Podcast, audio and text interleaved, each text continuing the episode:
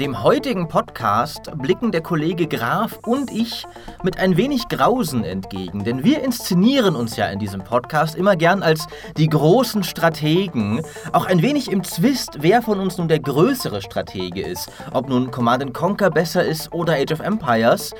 Aber nach dem heutigen Podcast werdet ihr keinen von uns jemals wieder ernst nehmen können. Denn heute haben wir den Alex Beck da und äh, wo andere Strategen aufhören und sagen, das ist mir jetzt zu obskur, zu kompliziert, zu anspruchsvoll. Da fangen die Spiele, die er spielt, gerade erst an. Hallo Alex, schön, dass du da bist. Hallo Maurice, hallo Micha. Ja, hey, grüß dich und hallo an alle Zuhörer. Und ja, schön eingeleitet. Ähm, es geht tatsächlich um ein Thema, von dem ich selber auch nicht viel Ahnung habe oder wir eigentlich nicht viel Ahnung haben. Und so ein bisschen die Inspiration dafür war ein Gespräch, das äh, wir beide geführt haben, Alex und mhm. ich nach der Aufnahme für ein Pen-and-Paper-Video, das noch nicht veröffentlicht ist, alles noch streng geheim. Oh, Teaser, Aber, Teaser. Ja, genau, wir teasern alles. Aber ähm, wo es eben genau um solche Hardcore-Strategiespiele geht, die äh, eine eigene Welt sind, finde ich. Auch wie schön du davon erzählt hast. Und wir dachten uns, der Mann muss mal in den Podcast kommen und einfach die Geschichten nochmal erzählen, die er da schon äh, berichtet hat. Magst du vielleicht mal damit anfangen, wie du eigentlich so in dieses Genre reingekommen bist, was sich da reingezogen hat ursprünglich?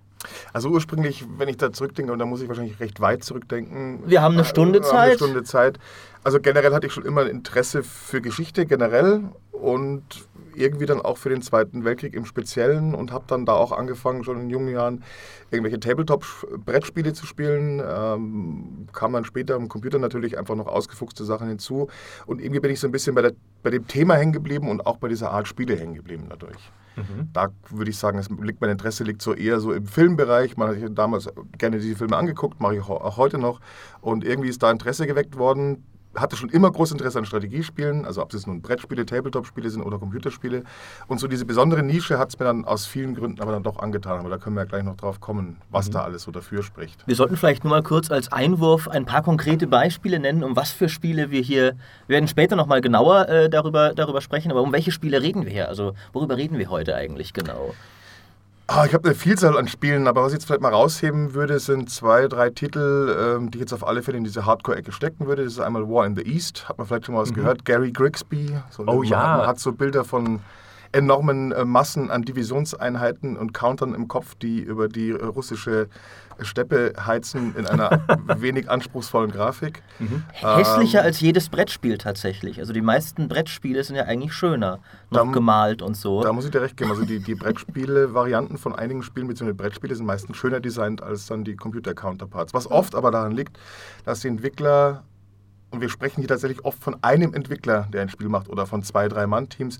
Da ist einfach nicht genügend Manpower da, um, um, um, um sowas umzusetzen und grafisch auch noch der Meisterwerk herauszuzaubern. Mhm. Ja, klar. Das ist halt die Konzentration aufs Wesentliche. Genau. Gary Grigsby, wenn ich das kurz unterbrechen darf, ist tatsächlich einer der Namen in diesem Genre. Und ich habe äh, vorhin bei meiner Vorbereitung mir ein bisschen durchgelesen, was dem sein Background eigentlich ist. Der arbeitet tatsächlich seit 1979, als er sich mal einen Rechner gekauft hat, an Wargames. Seitdem programmiert er die Sachen, wusste aber am Anfang nicht, wie man einen Publisher kontaktiert und hat dann irgendwann Jahre später SSI, die ja damals ein großer Wargame- und Strategiespiel-Publisher waren, angerufen, um sich über einen Bug zu beschweren in einem Spiel. Und dann haben die gesagt, hey ja, also sind so ins Gespräch gekommen und haben gesagt, klingt interessant, woran du so arbeitest, schick doch mal ein Spiel. Und so kam er dann da rein und er arbeitet ja bis heute an diesen Spielen. Ne? War of the East oder War of the West, glaube ich. War in the East, War in the West ist das aktuellste. Ja. Genau, das ist jetzt quasi nachgelegt worden. Wahnsinn. War in the East nur in den Westen verlegt. Auch deutlich lang, langweiliger, muss ich einfach mal schnell sagen. Mhm. Was daran liegt, dass natürlich das... Äh, Western Theater, wie man jetzt im Englischen sagt. Ich muss übrigens relativ, muss ich mich schon mal entschuldigen, relativ viel auf englische Begriffe ausweichen. Die, das ganze Genre spielt sich eigentlich in Englisch ab. Es gibt da auch kaum Software, die auch auf Deutsch läuft.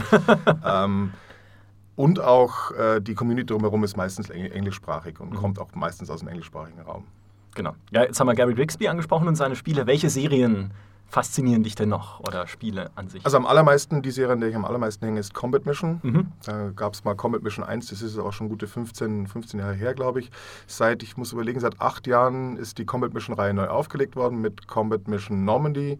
Es kamen dann noch weitere Ableger, äh, Ableger dazu, Combat Mission Fortress Italy, äh, spielt dann in Italien, wie der Name sagt. Übrigens ein sehr, sehr interessantes Theater of War, weil es kaum im Spiel oder auch kaum in Filmen jemals behandelt worden ist. Wann hört man schon mal was von Krieg in Italien? Man weiß da so gut wie auch nichts. Mhm. Das fiel mir auch gerade auf, während du es sagtest. Ich habe mir versucht vorzustellen, ah ja, das Ita italienische Kriegstheater, da fällt mir gar nichts zu ein. Absolut nichts. Mir natürlich schon, aber alles eher gelernt durch entweder Bücher oder halt über Software. Oder durch die Spiele, über, über genau. genau. Da gibt es ein paar Ableger. Das ist tatsächlich das Spiel, was ich nach wie vor am, am allermeisten spiele.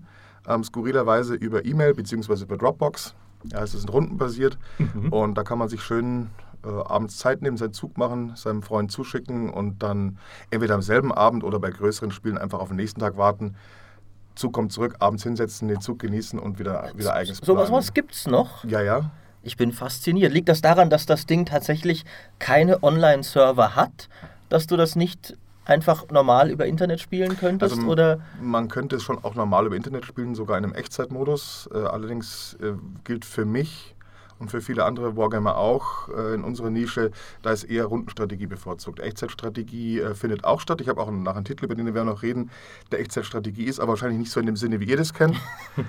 aber generell äh, eröffnet einem, wie ich finde, Rundenstrategie einfach mehr Optionen, mehr taktische Tiefe, mehr Möglichkeiten, einfach äh, weil ich nicht so schnell reagieren muss. Ich bin nicht mehr der Jüngste mit jetzt knapp über 40 und diese Clickfests, wo ich dann mich da bloß noch gewinne, wer am schnellsten irgendwo hinklickt, das ist nichts. Ich möchte einfach drüber nachdenken. Ich äh, grübel teilweise auch über Aufstellungen, über, über Spielzüge, grübel ich dann einfach in der Nacht nach und mache dann in der Früh meinen Zug und schicke ihn dann noch raus. Ja, manche Probleme sind schwieriger zu lösen, da möchte man sich einfach die Zeit nehmen und die Zeit nehmen können. Und das ist das Schöne an diesen Spielen, dass man meistens per E-Mail noch spielen kann. Also mhm. klar, heute wird sowas per Dropbox gemacht, aber letztendlich kann man bei rundenbasierten Zügen natürlich einfach wunderbar seine Züge austauschen erzähl doch mal den Leuten, die sich jetzt auch wirklich, die sowas noch nie gespielt haben, was machst du in diesen Spielen und was setzt sie von, wie du sagst, der Strategie, die wir vielleicht kennen, ab? Also äh, das zum einen muss man sich ja vorstellen, die sehen in der Regel nach gar nichts aus, das haben wir schon besprochen. Mhm. Deswegen sind sie perfekt für Podcasts eigentlich, weil wir nur darüber reden können und erzählen können, wie toll sie sind. Aber wie läuft da so, also in den Combat Mission, wie läuft das, das eigentliche Gameplay da ab? Was spielt man da? Also klassisch rundenbasiert. Ähm, Comet Mission ist speziell. Da gibt es, glaube ich, insgesamt nur drei oder vier Spiele, die ein sogenanntes WeGo-Rundensystem benutzen. Äh, man kennt das klassische I go, you go. Also ich mache meinen Zug, ziehe komplett alle meine Einheiten an der West-, an der Ostfront. Könnte es ja bis zu 100, 200 Divisionen sein, die ich da verschiebe bei War in the East. Ähm, schickt meinen Zug ab und danach macht der andere seinen Zug. Man ist also immer in so einer Art reagieren, agieren, reagieren, agieren, ähm, was manchmal doch zu einem sehr künstlichen Spielverlauf irgendwie führt, weil normalerweise bewegen sich Einheiten dann nicht erst äh, warten so lange, bis die andere Einheit gezogen ist, sondern ziehen teilweise auch zeitgleich.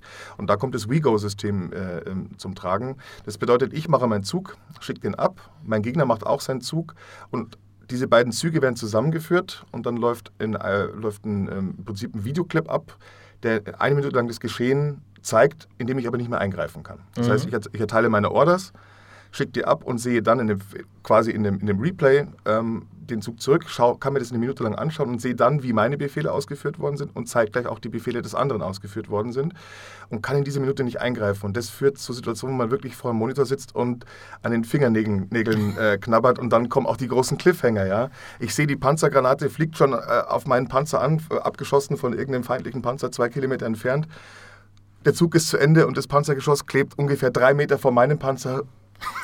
und ich muss warten auf morgen, bis es sich auflöst, was passiert. Oh, das ist hart. Das ist hart. Aber das ist fantastisch, weil es halt sehr viel mit Antizipation zu tun hat. So mit vorauszusehen, was der Gegner tut und schon darauf zu reagieren, bevor er es tut. Also ich finde es auch aus so einer Strategensicht unglaublich faszinierend. Man muss dazu sagen übrigens, wir nehmen hier gerade an einem Mikrofon auf in einem Raum. Wenn man irgendwelche Störgeräusche im Hintergrund hört, dann werden bei uns wahrscheinlich gerade Möbel verrückt und äh, die Büros geputzt, denn es ist Abend hier in der Redaktion.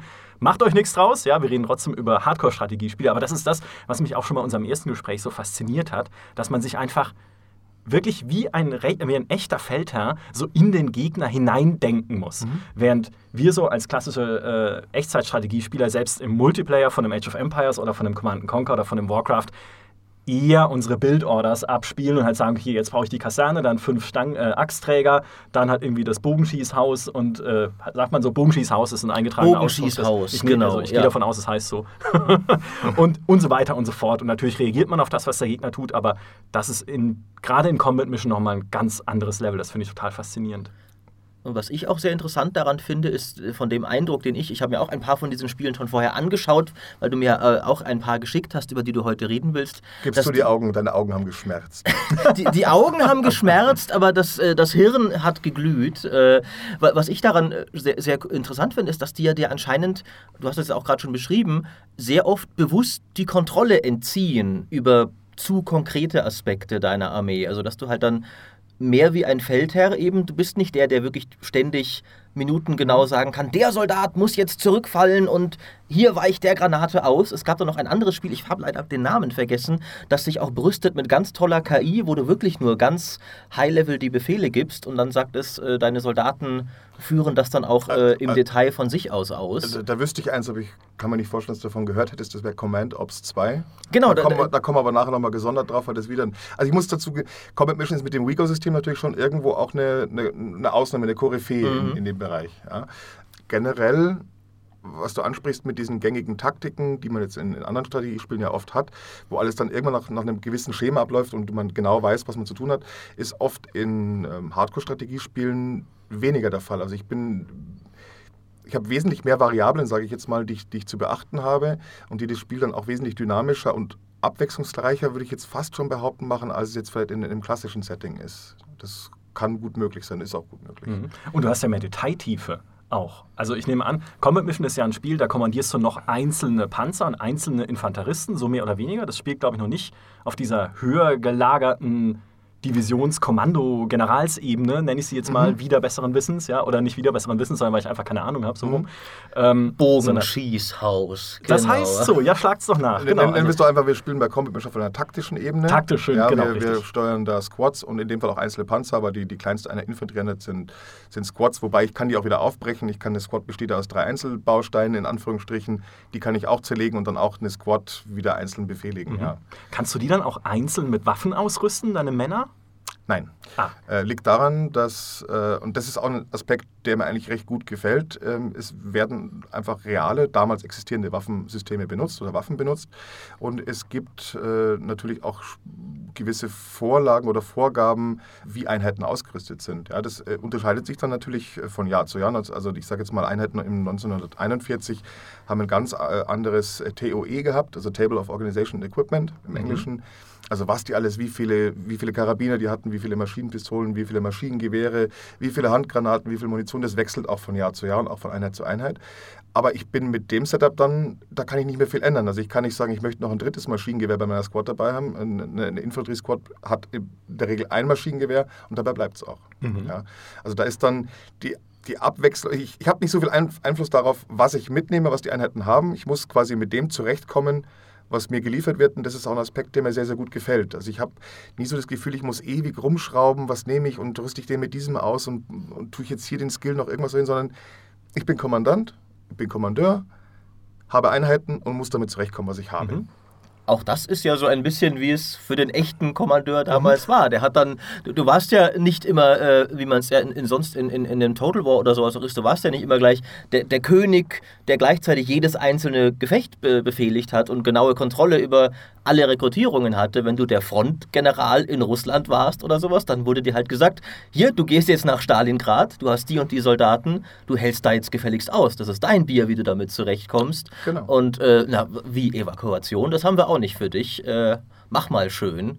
Also in dem Fall bösar bösartig realistisch, würde ich es nennen. Bösartig realistisch. Ne, den einen macht Spaß, die anderen finden es bösartig. du hast doch vorhin noch was ganz Nettes angesprochen. Äh, das war, hat so ein bisschen das Thema äh, Kriegsnebel, Fog of War so angesprochen, dass man mit diesem, nicht der General ist, der alles von oben sieht. Natürlich ist es in den meisten Spielen auch so, dass ich meine Einheiten größtenteils schon sehe. Ja, äh, die Feindinformationen gehen natürlich dann verloren. Das ist bei Combat Mission sehr, sehr extrem stark sogar. Da habe ich wirklich auf kaum Überblick, was mir an, an Feind eigentlich gegenübersteht, was natürlich die Spannung erhöht.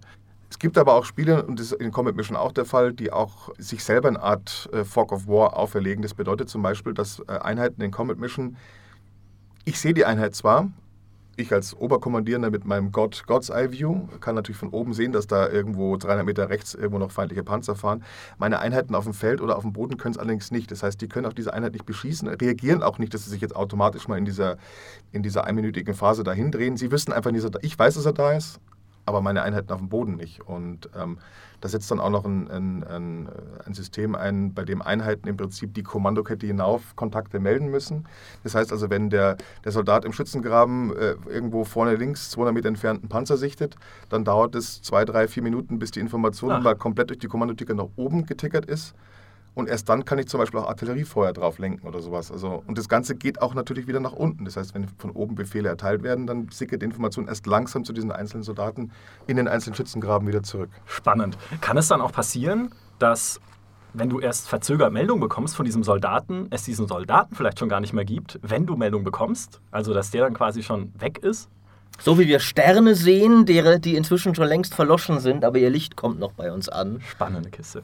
Ist schwierig. Ähm, es ist natürlich schon so, wenn, der, wenn dieser Soldat natürlich die Einheit sieht, habe ich natürlich schon irgendwie einen Indikator auf der Karte, dass er da was gesehen hat, aber ich weiß dann zum Beispiel oft nicht, was es ist, mhm. ähm, ob der Kontakt auch wirklich stimmt. Es kann also sein, dass er so irgendeinen Kontakt meldet, aber der ist durchaus 50 Meter weiter links oder 50 Meter weiter rechts, weil er sich einfach irgendwie verhört hat.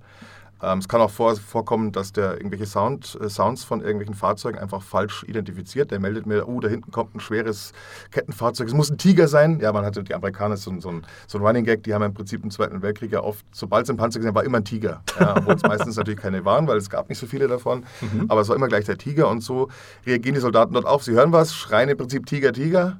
Ja, also wird mir dann quasi gemeldet. Letztendlich war es dann bloß ein kleines Gradfahrzeug mit ein paar Ketten dran, äh, was nicht weiter tragisch war, aber erstmal war diese Panik halt mit, mit vorhanden. Das ist auch ganz mhm. spannend, wenn sowas so ein Element sich auflöst. Man bastelt seine, seine Strategie drumherum, wie ich jetzt diesen Tiger erledige, und dann kommt da letztendlich bloß ein, äh, ein Kettenfahrzeug um die Ecke mit Radioequipment oder irgendwie sowas. Also das weiß ich mhm. halt vorher. Aber das finde ich sehr interessant, weil ich muss sagen, ich hätte bei solchen Wargames gerade erwartet, dass die mit sehr präziser und eher zu viel als zu wenig Information arbeiten dass sie tatsächlich die, die, menschliche Fehlbarkeit gleich noch mit rein simulieren und deine Soldaten dir schlichtweg Quatsch melden können.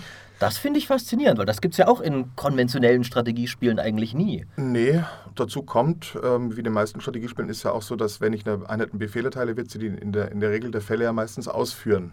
Ja, es gibt natürlich jetzt Ausnahmen. Der Steel, äh, Steel Division 44 macht da auch eine Ausnahme.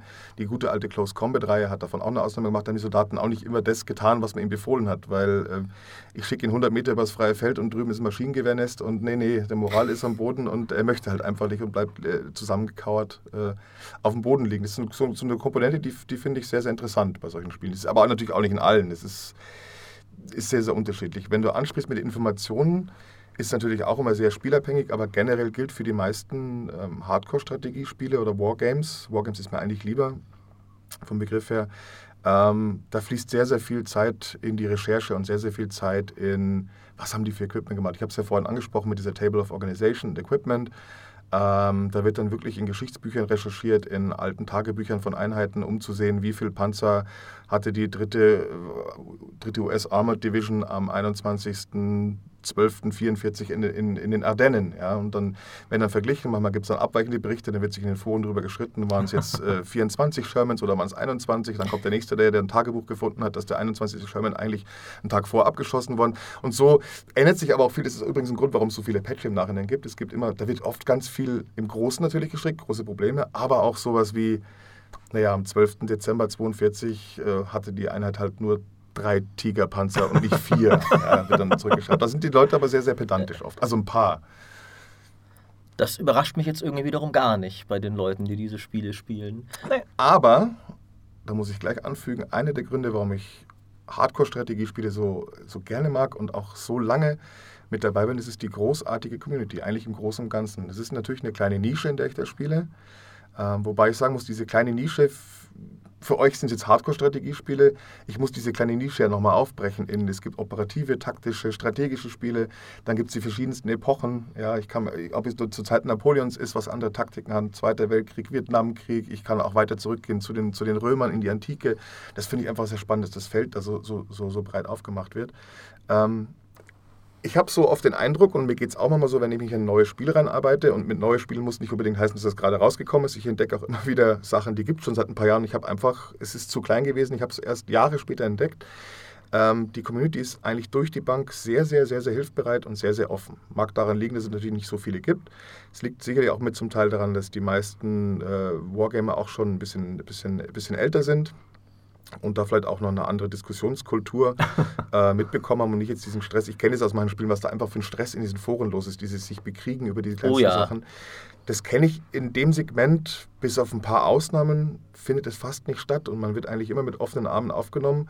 Und selbst die Einsteiger werden nicht als Noobs bestimmt, sondern es wird ganz aktiv oft auch Hilfe angeboten. Man meldet sich in irgendeinem Wargaming-Club an oder irgendeinem Forum, sagt, hey, ich bin neu hier, wenn was ist, könnt, könnt ihr mir gerne helfen. Es kommen sofort Anfragen, du, du musst dieses und jenes und äh, da musst du drauf achten. Und wenn du da Probleme hast, ist es sehr, sehr hilfsbereit und sehr, sehr offen und das, das weiß ich sehr, sehr zu schätzen. Also da bin ich, mhm. bin ich froh um die, um die äh, Community auch. Das ist ja immer äh, proportional im Grunde, weil mhm. kann man bei Communities ja beobachten. Je kleiner sie sind, mhm. desto, die sind ja auch dankbar für jeden, der kommt, weil die wollen ja auch alle nicht, dass ihr Spiel stirbt. Deswegen der League of Legends Player, der weiß genau, dass er sich leisten kann, zehn Noobs pro Tag zu vergraulen, weil das Spiel wird nie sterben und solange er seinen Spaß hat, ist mhm. ihm der Rest ja Schnurz. Der Wargaming-Spieler weiß genau, es sind ja, was weiß ich, zehn Leute in diesem Forum, 100 Leute, ich weiß jetzt nicht, wie viele es sind, aber ich habe mir ein paar von diesen Spielen angeschaut und du hast dann wirklich immer so 100 Steam-Reviews oder sowas. Ja. Höchstens. Also du bist froh, wenn das dreistellige Steam-Reviews sind. Ja. Die sind dann auch in der Regel 95% positiv, ja.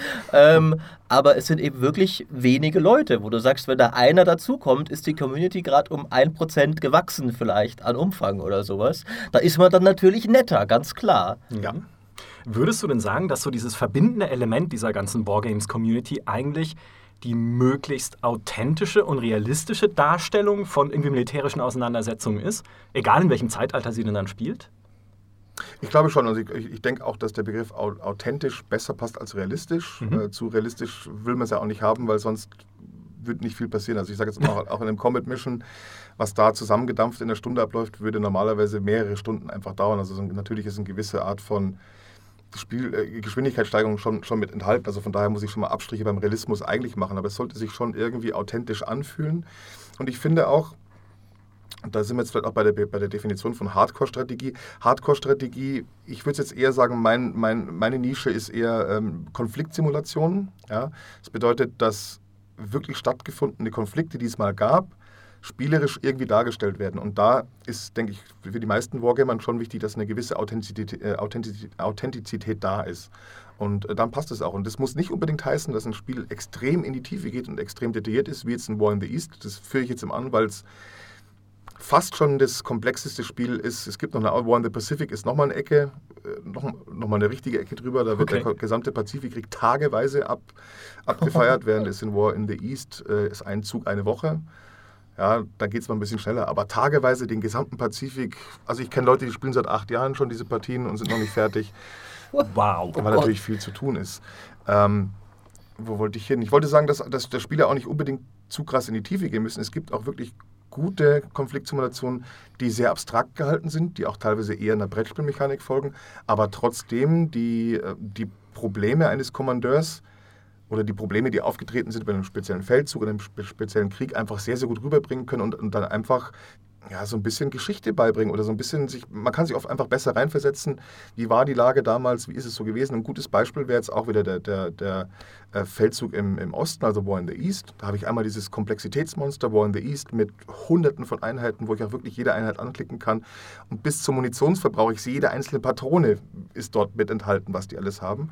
Und auf der anderen Ecke ein sehr, sehr abstraktes Spiel, Drive to Moskau, was letztendlich eher sich wie ein Brettspiel funktioniert, sehr, sehr abstrahiert ist, aber trotzdem die gleichen Probleme, nämlich äh, Nachschubprobleme, die großen, die großen Weiten, die überbrückt werden mussten, äh, mussten äh, Kesselbildungen, das heißt feindliche Armeen einkesseln oder eingekesselt werden, äh, Umschwung des Wetters war ja eine große, große Sache damals eben in, in, in diesem Krieg auf diese Rasputize, das heißt auf, dieses, ähm, auf den Herbsteinbruch, wo die Straßen versackt sind, wo sie bewegen konnte. Und dieses Spiel mit diesen einfachen, simplen Regeln bringt trotzdem sehr, sehr gut die Probleme rüber und auch den, den Flow dieser Schlacht. Also es muss also nicht immer komplex sein. Mhm. Es kann auch ganz einfach sein, solange es irgendwie ein authentisches Spielgefühl rüberbringt und mich irgendwie so ein bisschen nacherleben ist jetzt falsch, aber so ein bisschen Eindruck bekomme, in, in, in, wie sich ein General jetzt in diesem Spiel einfach gefühlt haben müsste oder könnte. Falls es deine Frage beantwortet. Ja, tut es. Dann muss ich jetzt natürlich nochmal einhaken, weil du die acht Jahre erwähnt hast. Mhm. Ist das normal? Also, was, was spielst du gerade und wie lange dauert die Partie schon, die du gerade spielst, zum Beispiel? Und, also, ich habe eine Partie in Comet Mission, die läuft jetzt seit knapp zweieinhalb Jahren. Ja, man muss sich jetzt vorstellen, also wenn, wenn ich jetzt eine Schlacht habe, die, die ich weiß gar nicht, wie lange die jetzt ist, sagen wir mal, mindestens zwei Stunden. Äh, zwei Stunden bedeutet 200 Züge. Das bedeutet, ich muss 200, ja, 200 Mal meinem Kollegen ja was zugeschickt haben. Ja. Mhm. Jetzt hat man aber auch irgendwann Urlaub, ist weg, hat vielleicht mal keine Zeit und so, kommt ganz schnell mal so ein, also kommt ganz schnell mal so ein, mhm. zwei, drei Jahre zusammen, bis eine große. Und natürlich mache ich auch kleinere Partien, die dann schnell erledigt sind. Und bei der kleineren Partien ist auch natürlich so, dass ich an einem Abend mehrere Züge austauschen kann. Es gibt aber eben diese eine Partie, wo ich jetzt seit drei, drei Jahren drin stecke. Äh, wir haben auch das Spielsystem, muss ich zugeben, ein bisschen, bisschen aus- oder überreizt. Das ist eigentlich nicht für so viele Einheiten angelegt gewesen. Es ist also wir, wir sind schon fast nicht mehr im taktischen Bereich, eher schon im operativen. Also ganze Bataillone, die wir da rumschieben. Und zwar Squad-mäßig. Also kannst du dir oh vorstellen, wie viele Einheiten befehligt werden müssen. Ähm, da kann so ein Zug aber auch mal wirklich zwei Stunden dauern, bis ich alle Befehle ausgeführt habe. Ja? Und dementsprechend kann sowas auch recht lange dauern.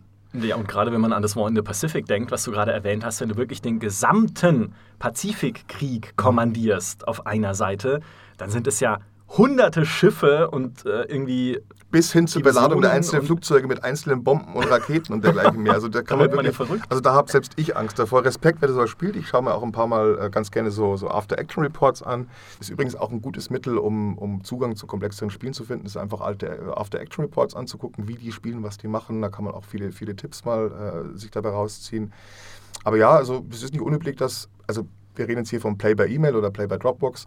Es gibt auch Sachen, die ich in Echtzeit spiele, gehen natürlich schneller, aber es macht schon auch den Reiz aus, solange, also man braucht Geduld, klar, aber der, der, der, das Erlebnis ist schon was ganz Spezielles. Wie gesagt, ich hatte vorhin mal erwähnt, mit diesen Cliffhangern, ja, wenn man dann wirklich 24 Stunden zittert, bis man endlich sieht, wie dieses eine Ding da ausgegangen ist. Und das sind auch lauter so Geschichten, die bleiben auch wirklich hängen. Mhm. Also ich würde es mal sagen, in einem Echtzeitstrategiespiel, ich spiele auch das Steel Division Normandy, äh, Steel Division 44 eigentlich recht gerne. Ha, da kann ich sogar mitreden. Ja, ja. Ich wünschte mir, manche Spiele wie Comet Mission würden so aussehen wie dieses Spiel. Mhm. mhm. Ähm, letztendlich ist es aber trotzdem sehr, sehr schnell und ich bekomme oftmals vieles nicht mit, was auf dem Schlachtfeld passiert. Ich bin gerade auf der, auf der linken Flanke, schaue rechts rüber, oh, mein, da hat es beim Panzer zerlegt, ich habe es gar nicht mitbekommen bei so einer einzelnen rundenweisen Auflösung kriege ich natürlich immer alles mit und da kriege ich auch diese ganzen kleinen Geschichten mit. Ja? So in, in Comet Mission kann ich mir diese, diese eine Minute, die abläuft, die kann ich mir beliebig oft angucken. Also es ist nicht so, dass die einmal durchläuft, dann ist fertig, sondern ich kann die Kamera drehen, ich kann mir die Einheit anschauen, ich kann mir die Einheit anschauen, ich kann dorthin springen. Es kommt teilweise vor, dass ich mir einen, einen Clip 30, 40 Mal angucke, bis ich wirklich alles gesehen habe. Und da gibt es so viele kleine Geschichten zu entdecken, die irgendwie spannend sind. Also zum Beispiel ein eigener Soldat äh, will gerade aus dem Schützengraben heraus eine Handgranate schmeißen also ich sehe nur, ich sehe im Prinzip, oh, das ganze Squad ausgelöscht, wie kann denn das sein, was ist denn da passiert? Schau es mir an, keine Erklärung, wieso, was, was explodiert da? Und bin dann in der Zeitlupe drauf gekommen, dass ein Soldat eine, eine Stielhandgranate gezückt hatte, war gerade in der Ausholbewegung, wurde dann von einem Feind getroffen, die Handgranate fällt ihm aus der Hand in den Graben und zerlegt den Rest von, oh. von seiner Gruppe. Äh, Wäre mir aber in Echtzeit natürlich nie aufgefallen. Oder mir ist eines Tages, ist mir in, du siehst also, die Geschichten bleiben einfach hängen. Ja. Mir ist ein Bataillonskommandeur, die sind ja dann meistens dann doch relativ weit hinter der Front geparkt, weil haben wir davor nichts zu melden, sind ja hauptsächlich dafür da, zu koordinieren und Befehle zu erteilen. Der war so knapp 600, 700 Meter hinter, der eigentlichen, hinter dem eigentlichen Frontgeschehen. Und ich klicke ihn mir zwei, drei Züge später irgendwann an und denke mir, wieso, wieso ist der tot? Was ist da passiert? Weil irgendwie die Informationen eben nicht mehr zu diesem Kommandeur hin sind und von, dem, von dem wieder weg. Das heißt, ein Teil meiner Truppen war ohne aktualisierte Informationen. Ich wollte einfach wissen, wo ist, wo ist, der, wo ist hier das Problem? okay, der Bataillonskommandeur ist erledigt. Wie ist das passiert? Hat man dann die, mal zwei, drei Züge zurückgeschaut und habe dann entdeckt, dass der von einem äh, Panzerwuchtgeschoss getroffen worden ist. Und zwar hat ein feindlicher Panzer auf meinen Panzer geschossen der ist an der Panzerung abgeprallt. Durch die schräge Panzerung des Panthers äh, ist, die, ist die, das Wuchtgeschoss in dem Winkel nach oben geflogen und hat 700 Meter zurückgelegt, bis es hinten dann äh, quasi meinem Bataillonskommandeur auf den Kopf gefallen ist. Oh. Das, das sind hart. Geschichten, die bleiben hängen und das sind Geschichten, die erlebe ich in einem Echtzeitstrategiespiel, kann ich die natürlich nicht entdecken. Mhm. Ja, ist immer so ganz nett. Ja, das, das gibt ein Purple Heart, würde ich sagen. Ja, auf jeden Fall. Das, das, spricht aber auch Posthum. wieder. ja, natürlich. Das, also anders geht es ja nicht mehr. Das spricht ja auch sehr für, das, für die Spiele, dass sie äh, trotz ihrer, ihrer grafischen Einfachheit trotzdem so viel Simulation erlauben. Also dass wirklich die Handgranate von dem Typen zum Beispiel ausreichend als eigenes Objekt registriert wird, mhm. dass das passieren kann, dass der Werfer der Handgranate, allein das haben ja die meisten Echtzeitstrategiespiele schon nicht. Da ist der Granatenwurf einfach eine festgelegte Animation von der Einheit und wenn die derweil stirbt, dann stirbt sie halt und spielt dann ihre Todesanimation ab. Aber das Spiel geht nicht so weit zu sagen, Moment, der hatte zu diesem Zeitpunkt die Granate mit ausgeholtem Arm äh, in der Hand und deswegen muss sie jetzt äh, zurückfliegen und Comet, äh, Comet Mission geht so das, weit. Das ja. finde ich, äh, find ich toll. Das, da wird tatsächlich jeder einzelne Schuss äh, wird nicht irgendwie, also wird tatsächlich ballistisch berechnet, also auch die, auch die Schüsse aus einfachen Karabinern und sowas. Also da ist dann virtuell wirklich Blei in der Luft und die wird auch berechnet und dementsprechend können auch, auch Querschläger von Bäumen passieren, von einem normalen Gewehr, den dann wieder jemanden treffen.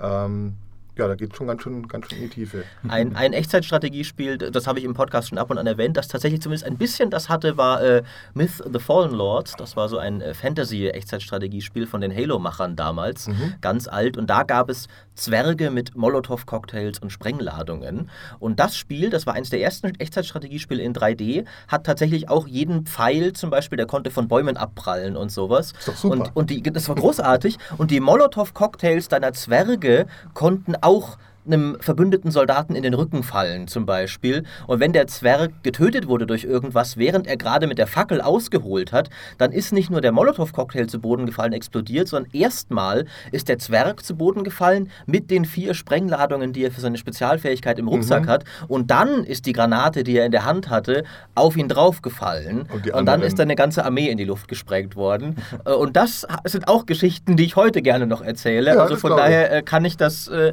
durchaus nachvollziehen nachvollziehen. Das fand ich damals schon immer faszinierend. Immerhin sind wir schon mal in einer Sache ja, einig. voll, voll. Ich muss aber tatsächlich gerade intensiv nachdenken, ob ich das mag in einem Spiel, weil ich finde die Geschichten toll, die daraus entstehen.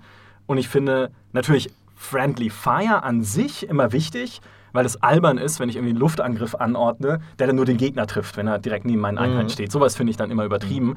Aber gerade diese, dieses Element des Kontrollverlusts, dass ich keinen Einfluss drauf habe, ob wie in dem Fall eben mein Zwerg sein Molotow-Cocktail in meine eigenen Leute reinballert, weil er zu blöd war, um einen Baum rumzuschmeißen. Oder um dann eben äh, meinen Soldaten, dem ich halt den klaren Befehl gegeben habe, schieß doch da drüben auf die anderen Leute, die du da siehst, hinter der Hecke. Und er schafft es halt dann auf den Stein so zu schießen, dass äh, wieder ein anderer Bataillonskommandeur hinten irgendwie umfällt. Ich weiß nicht, ob ich das mag tatsächlich, weil für mich als so sagen wir mal, jetzt ehrlich gesagt, Casual-Strategiespieler, mhm. ist immer Lesbarkeit sehr wichtig. Dass ich verstehe, was passiert, warum es passiert und dass ich im Vornherein auch weiß, welche Auswirkungen quasi mein Befehl haben wird. Also mir ist die Faszination schon klar, mhm. natürlich an diesem Chaos-System und die Geschichten sind fantastisch, also erzähle gerne noch mehr davon. Aber für mich persönlich ist das schon ein, ein Level von Unberechenbarkeit, der mir zu viel ist. Ja, kann ich, kann ich nachvollziehen. Also es ist natürlich jetzt, äh, wir sind jetzt da relativ speziell natürlich bei Comet Mission, dass er quasi dieses, diese gefühlte Echtzeitkomponente diese Minute so mit drin hat.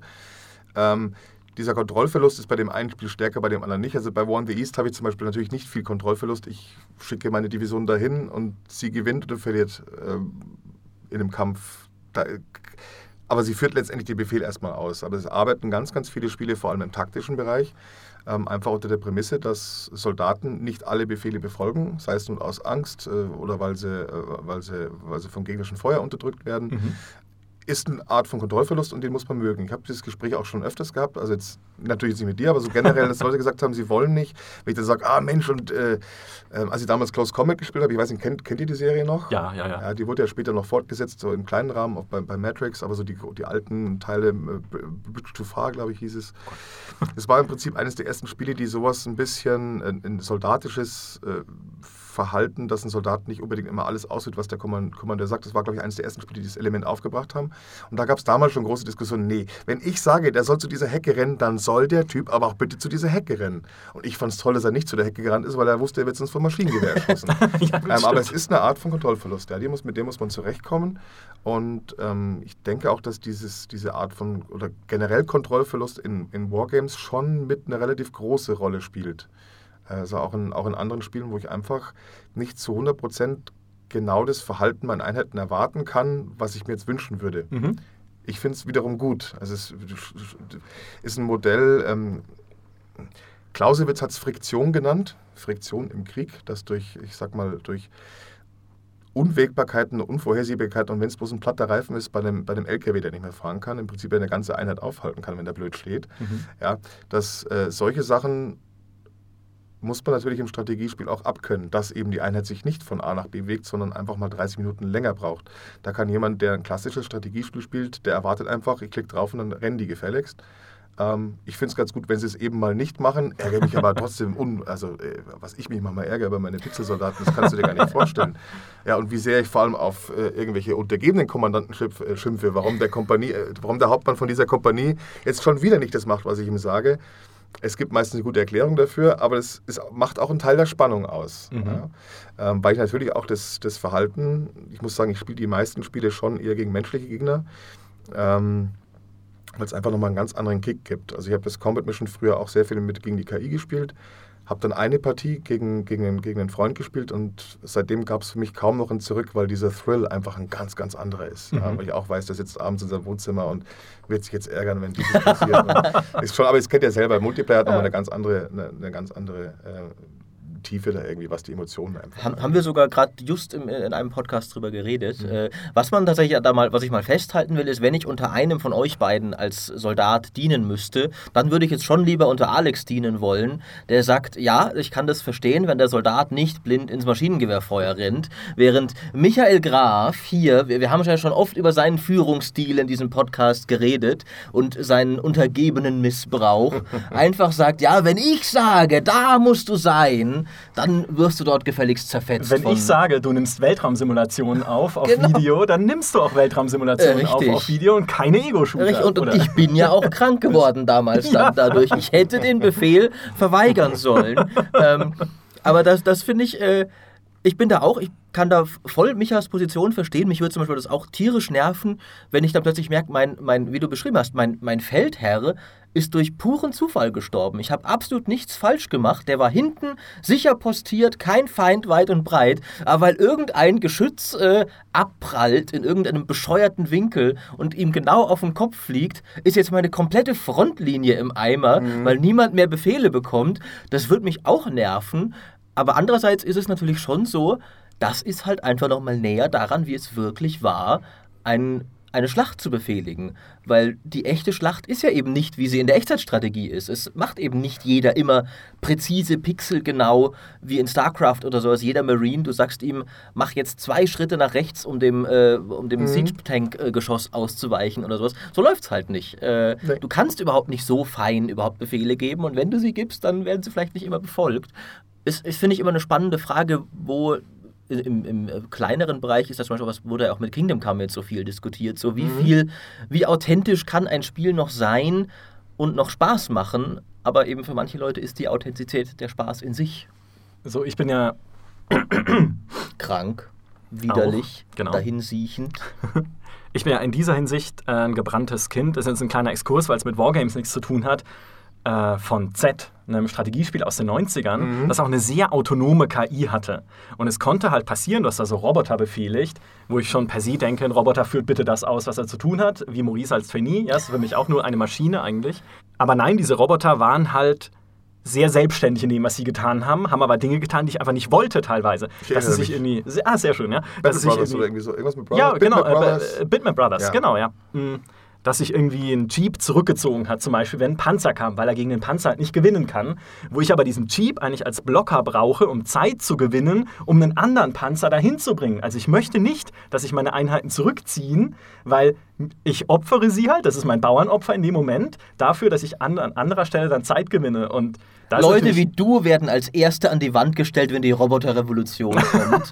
ähm, aber ich weiß genau, was du meinst. Deswegen macht man ja auch in Total War immer das Erste, was man macht in jeder Schlacht, ist den beschissenen Plänkelmodus deaktivieren, damit die blöden Fernkämpfer nicht sich wild übers ganze Schlachtfeld verstreuen bei dem Versuch, vor den Nahkämpfern zu fliehen, sondern du hältst gefälligst Stand, wenn da die Kavallerie kommt und du ein blöder Bogenschütze bist. Wenn ich dir nicht befehle, wegzurennen, dann rennst du auch nicht weg, dann mhm. stirbst du. Aber das ist natürlich nicht, wie es in echt läuft. nee, bei mir ist halt andersrum. Ich bin halt froh, wenn irgendwelche Fahrzeuge nicht fachfremd verwendet werden, um irgendeine irgendeinen Punkt zu sperren, damit künstliche andere Einheiten. Ich bin froh, wenn die dann einfach verschwindet. ähm, da gab es auch, glaube ich, bei Steel Division relativ große Diskussionen darum, weil ja auch ähm, Fahrzeuge, wenn ich zum Beispiel Packgeschütze irgendwo in die Front fahre oder, oder Einheiten irgendwo hinfahre, dass die ja dann teilweise auch einfach verschwinden als Transportfahrzeuge. Mhm. Wo die Entwickler gesagt haben, sie haben es aus dem Grund gemacht, damit nicht wie in Wargame European Escalation oder sowas dann diese günstigen Fahrzeuge für Scouting-Zweck und so dergleichen einfach missbraucht werden. Da fand ich natürlich eine Entscheidung, die ich gut fand, weil ich auch mich ärgern würde, auch schon in, in, Spielen geärgert habe, auch in Combat Mission, wo dann einfach Fahrzeuge, ich sag mal, zweckentfremdet worden sind für den, für den, für den Sinn, wo du sagst, das hätten die nie gemacht. das Schöne ist, die Wargamer sind meistens sich dann auch recht einig und dann, es gibt auch meistens immer ziemlich viele, ich sag mal, Hausregeln, wenn man halt irgendwas macht. Also die Spiele sind ja oftmals, muss ich natürlich auch zugeben, sie sind oftmals nicht bis zu Ende, bis zum bis zum Ende durchdesignt. Es sind noch an, an vielen Ecken einfach viele Ecken und Kanten. Ähm, als Wargamer ist man, glaube ich, dazu, muss man bereit sein, und die meisten sind es auch, bereit sein, sich diese Ecken selber irgendwie, äh, ich sage jetzt mal, abzurunden und, und gerade zu zupfen, wenn es jetzt einfach bloß ist, dass man gewisse Regeln aufstellt, wie manche Fahrzeuge zum Beispiel benutzt werden dürfen oder nicht benutzt werden dürfen, ähm, um da so eine gewisse Gleichheit herzustellen. Also da, da, wird viel mit, mit Hausregeln gearbeitet, eigentlich fast, fast in jedem Spiel. Aber da kann ich dich voll verstehen, weil äh, auf der einen Seite gibt es ja Leute, die sagen, gerade das macht eigentlich das Coole an Strategiespielen aus, diese Zweckentfremdung, dass du dir absurde Taktiken überlegst. Aber das geht mir auch in, in das gibt es ja in konventionelleren Strategiespielen genauso. Und das geht mir auch immer total auf den Keks, wenn dann in Age of Empires oder sowas Strategien wie ein Tower Rush auf einmal stark sind, dass du einen Arbeiter in die gegnerische Basis schickst, um dort einen Wachturm zu bauen, mhm. weil der nicht damit rechnet, dass in seiner Basis ein Wachturm steht. Ja. Das ist natürlich eigentlich aus Strategiespielersicht so coole Idee hatte da jemand. Mhm. Aber Anna, so hast du halt Wachtürme nicht benutzt. Das ist nicht, was der Zweck von Wachtürmen war. du hast nicht einen blöden Bauern mitten ins gegnerische Goldlager geschickt, damit der da in ein paar Sekunden einen riesigen Steinturm hochklöppelt, den dann niemand kaputt kriegt. Das ist totaler Quatsch. Also von daher bin ich da ganz auf deiner Seite. ja, es, ärgert, es ärgert mich dann einfach, wenn, wenn, wenn, äh, weiß auch nicht, wenn da einfach Sachen oder einfach Spielmechaniken missbraucht werden, um gewisse Sachen zu erreichen.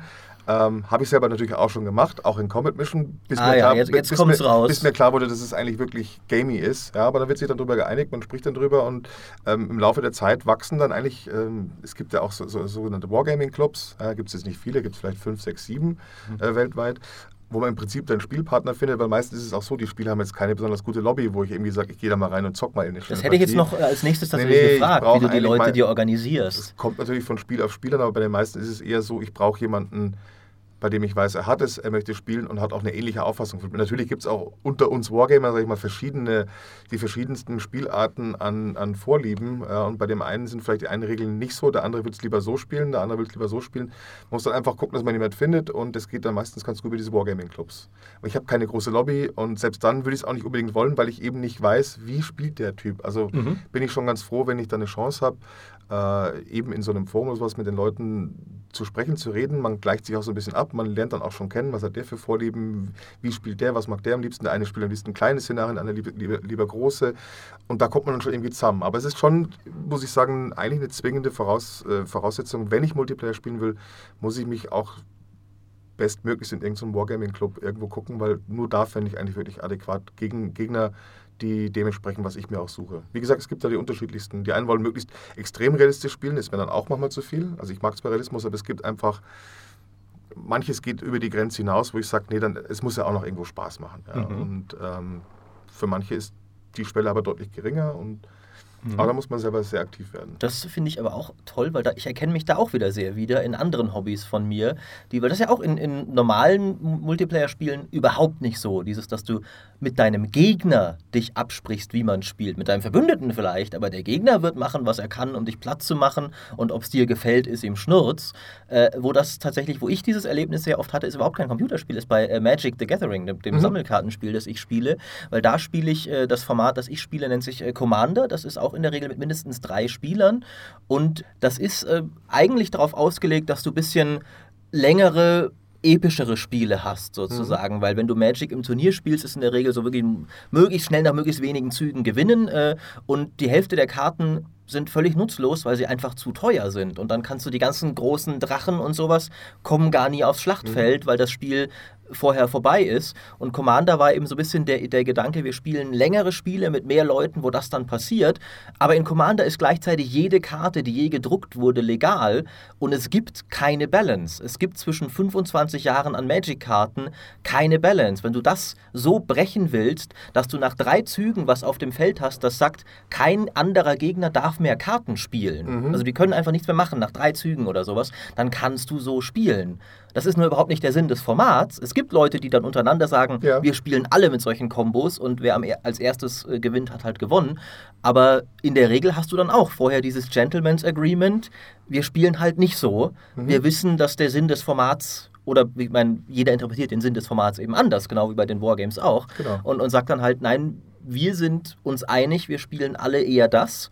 Und dann kommt man eben zusammen und man ist einerseits natürlich verfeindet, aber auch nicht komplett gegeneinander sozusagen, weil man eignet sich ja, einigt sich ja vorher. Das, das finde ich, äh, find ich sehr interessant. Also, äh Letztendlich ist es in der, in der, ich sag mal so, also es, es wird nicht, nicht allzu viel extrem kompetitiv gespielt. Es geht da eher um das gemeinsame Spielerlebnis, genau. um das gemeinsame Hobby. Und auch sei es nur drum, also ich, ich schlage auch viele Schlachten, wo ich von vornherein eigentlich weiß, ich habe da keine Chance. Ich habe trotzdem meinen Spaß daran. Im Prinzip dieses ähm, sind dann meistens historische Szenarien und äh, wo ich zum Beispiel teilweise auch ähm, in Büchern was drüber gelesen habe. Es gibt ja auch so, ähm, ich sag mal, First-Hand-Accounts, die mal von, von Leuten, die wirklich damals äh, in der, in, äh, in der Bastogne gekämpft haben, auf amerikanischer oder auf deutscher Seite, die dann Berichte schreiben, wie das abgelaufen ist. Und wenn man dann auf einmal so einen Bericht, so einen, so einen, so einen, einen Augenzeugenbericht liest und dann gleichzeitig oder danach oder davor ein Szenario spielt, wo dieses, diese Ortschaft zum Beispiel enthalten ist und man erkennt auf einmal, von Sachen, die, die von dem Typen angesprochen werden, ja, die Scheune hinten links, die hat uns Probleme gemacht, weil dieses, jenes und taktisch war dieses, jenes ein Problem.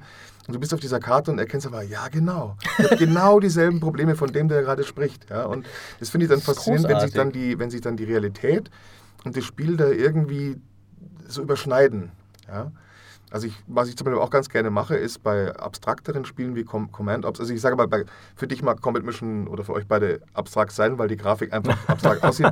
Für mich ist es fast schon, also sehr gut aussehen im Vergleich zu, ich sage jetzt mal bloß eine, eine Top-Down-Karte mit Hexfeldern drauf. Mhm. Ich, wie gesagt, ich, ich habe mir diese Spiele durchaus vorher ein mhm. bisschen angeschaut. Ich weiß, was du meinst. Also das sind dann Dinge, wo selbst Brettspielbretter noch hübsch sind genau. dagegen. Und ich, ich liebe es dann zum Beispiel mir einfach dieses Areal, wo gerade gekämpft wird, auf diesem Hexfeld zum Beispiel, mir auf Google Maps einfach anzugucken. Wie schaut es mhm. da aus? Dann kriege ich so ein bisschen Gefühl dafür, weil ich muss natürlich den Abstraktionsgrad für mich auch irgendwo auflösen, sonst spiele ich ja bloß auf, einer, auf Hexfeldern. Ich muss schon, also die Geschichten spielen sich bei mir im Kopf ab, ja, seien es jetzt nur irgendwelche Szenen aus Filmen oder wie man sich halt Sachen vorstellt, aber eben auch um ein Gefühl für die Landschaft zu bekommen, wie schaut es jetzt in, in den Ardennen eigentlich aus? Ich habe da eine Karte und es sieht aus, als wenn die da über einen 10 Meter breiten Fußpfad wandern müssen und ich schaue es mal auf der Karte und entdecke dann eigentlich, wie groß oder klein es tatsächlich war, wie bewaldet, wie hügelig und kriege so ein ganz anderes Gefühl dafür. Und das finde ich, also diese, diese, diese, diese Verbindungen mit der Realität, das ist, glaube ich, eins der Dinge, die ich auch mit am spannendsten finde. Ich kann bei einem StarCraft natürlich einfach nicht gucken, wie schaut es auf dem und dem Planeten aus. Und wie dieses, aber da kann ich halt einfach sagen, ich kann, wenn ich, wenn ich Lust habe, wenn mich jetzt ein Szenario oder ein, ein, ein Gefecht oder ein, oder ein ganzer Feldzug interessiert hat, kann ich halt einfach wahnsinnig viel auch drüber lesen. Ähm, was ich auch gerne mache. Das ist für mich so ein bisschen auch die Begleitung zum Spiel. Es ist nicht nur das Spiel an sich, sondern ähm, bei längeren Spielen, die ich jetzt auch zum Beispiel ein, zwei, drei Jahre mal länger dran bin, habe ich auch Literatur einfach dazu. Ich mal sage, ich habe einfach was über die Schlacht gelesen und bin dann oft überrascht, wie viel von dem, von, von, von den, aus dem Buch einfach auch in diesem Spiel wieder auftaucht. Auch ähnliche Probleme. Ich habe letztens durch Zufall in Command, in Command Ops 2 eine Partie gespielt, das war dann auch in den Ardennen. Und hat an einer Stelle unglaublich hohe, brutale Verluste. Und habe dann so ein bisschen mal so für mich äh, recherchiert, dann abends in der U-Bahn, am nächsten Morgen in der U-Bahn und äh, lustigerweise tatsächlich in echt genau an dieser Stelle ist quasi fast exakt dasselbe, bis auf, ich habe fünf Panther dort verloren. In echt ging da auch fünf Panther verloren. Das fand Aha. ich dann irgendwie so interessant, weil ich befand mich in dem Szenario schon am zweiten, dritten Tag. Es war also, es ist ein sehr dynamisches Spiel, das Command Ops.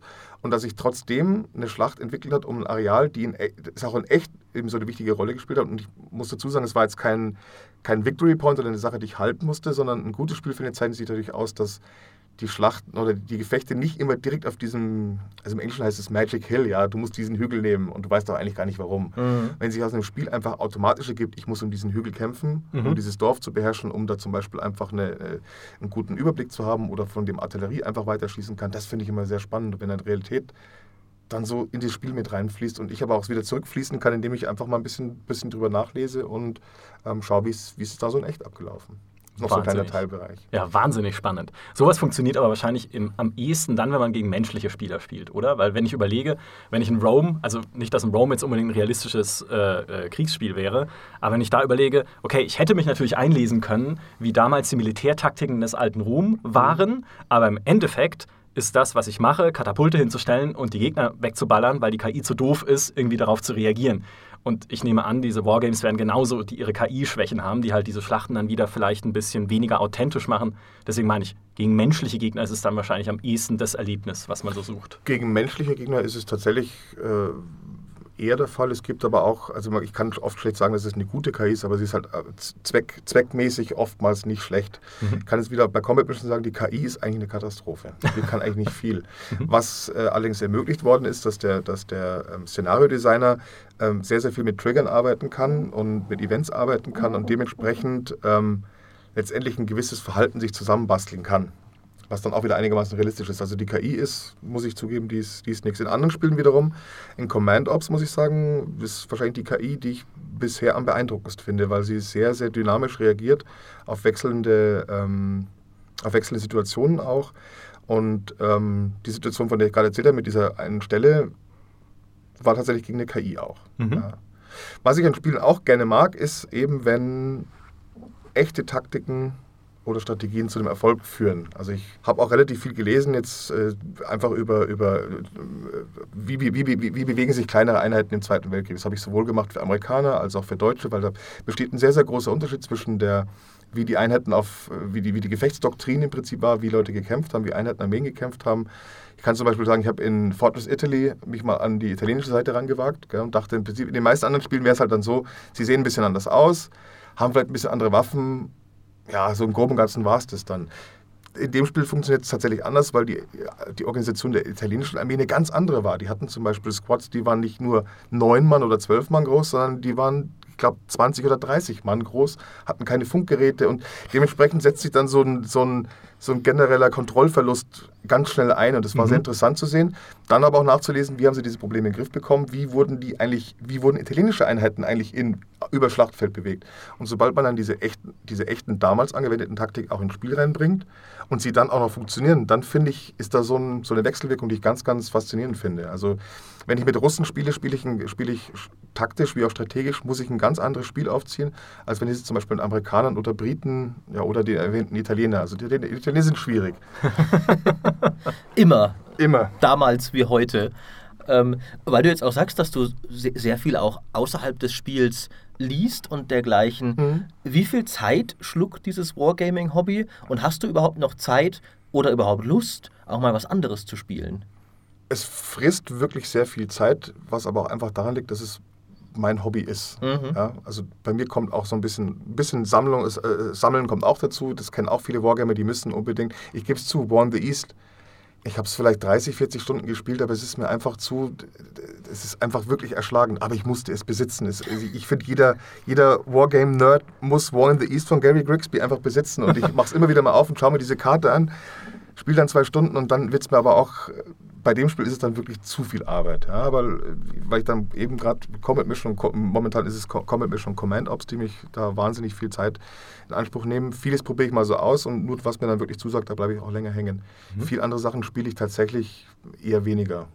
Ja. Also, und, und wenn, dann geht es auch so ein bisschen in die leicht Wargaming-Richtung. Ja. Also du hast jetzt zum Beispiel Steel Division erwähnt, was ja äh, casual ist verglichen mit den anderen Sachen, aber trotzdem noch zumindest so ein bisschen in diese Kerbe schlägt. Äh schlägt sogar ziemlich gut. Ja. Also das ist, finde ich, ein ziemlich gelungenes Echtzeitstrategiespiel, mhm. auch für den Casual-Markt, die auch sehr, sehr viele Sachen einfach authentisch, realistisch nachbildet. Wir haben zum Beispiel auch bei, bei Steel Division kein, kein Health-Bar-System bei den Panzern.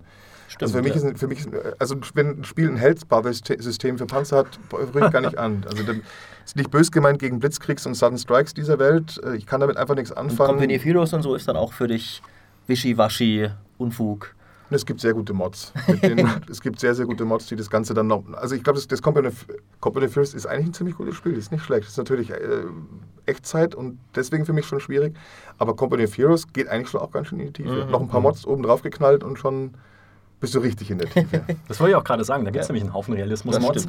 Und das ursprüngliche Company of Heroes und auch der Zweier, die verbinden ja dieses Health Bar-System immerhin noch mit einem Panzerungssystem. Da kann es ja auch sein, dass gegnerische Schüsse abprallen, dass da irgendwie mhm. überhaupt kein Schaden entsteht, dass sie irgendwie äh, ein bisschen Schaden verursachen oder dass es halt ein Volltreffer ist, der die Panzerung durchschlägt. Also die haben immerhin noch so ein Hybridmodell im Gegensatz eben zu ja, Sudden Strike und Blitzkrieg bin ich mir jetzt gar nicht so sicher, ob die das vielleicht auch hatten. Ziemlich sicher. Okay.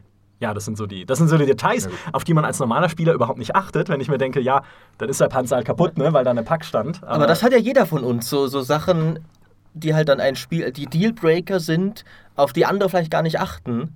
Ja. Äh, wie halt das Panzer-Health-System funktioniert. Da äh, haben Micha und ich genauso unsere Sachen, in dem Fall halt andere, aber Sachen, wo andere dann sagen, das ist doch, das, das ist mir gar nicht aufgefallen, das stört doch überhaupt niemanden, aber es ist halt dann doch äh, relevant.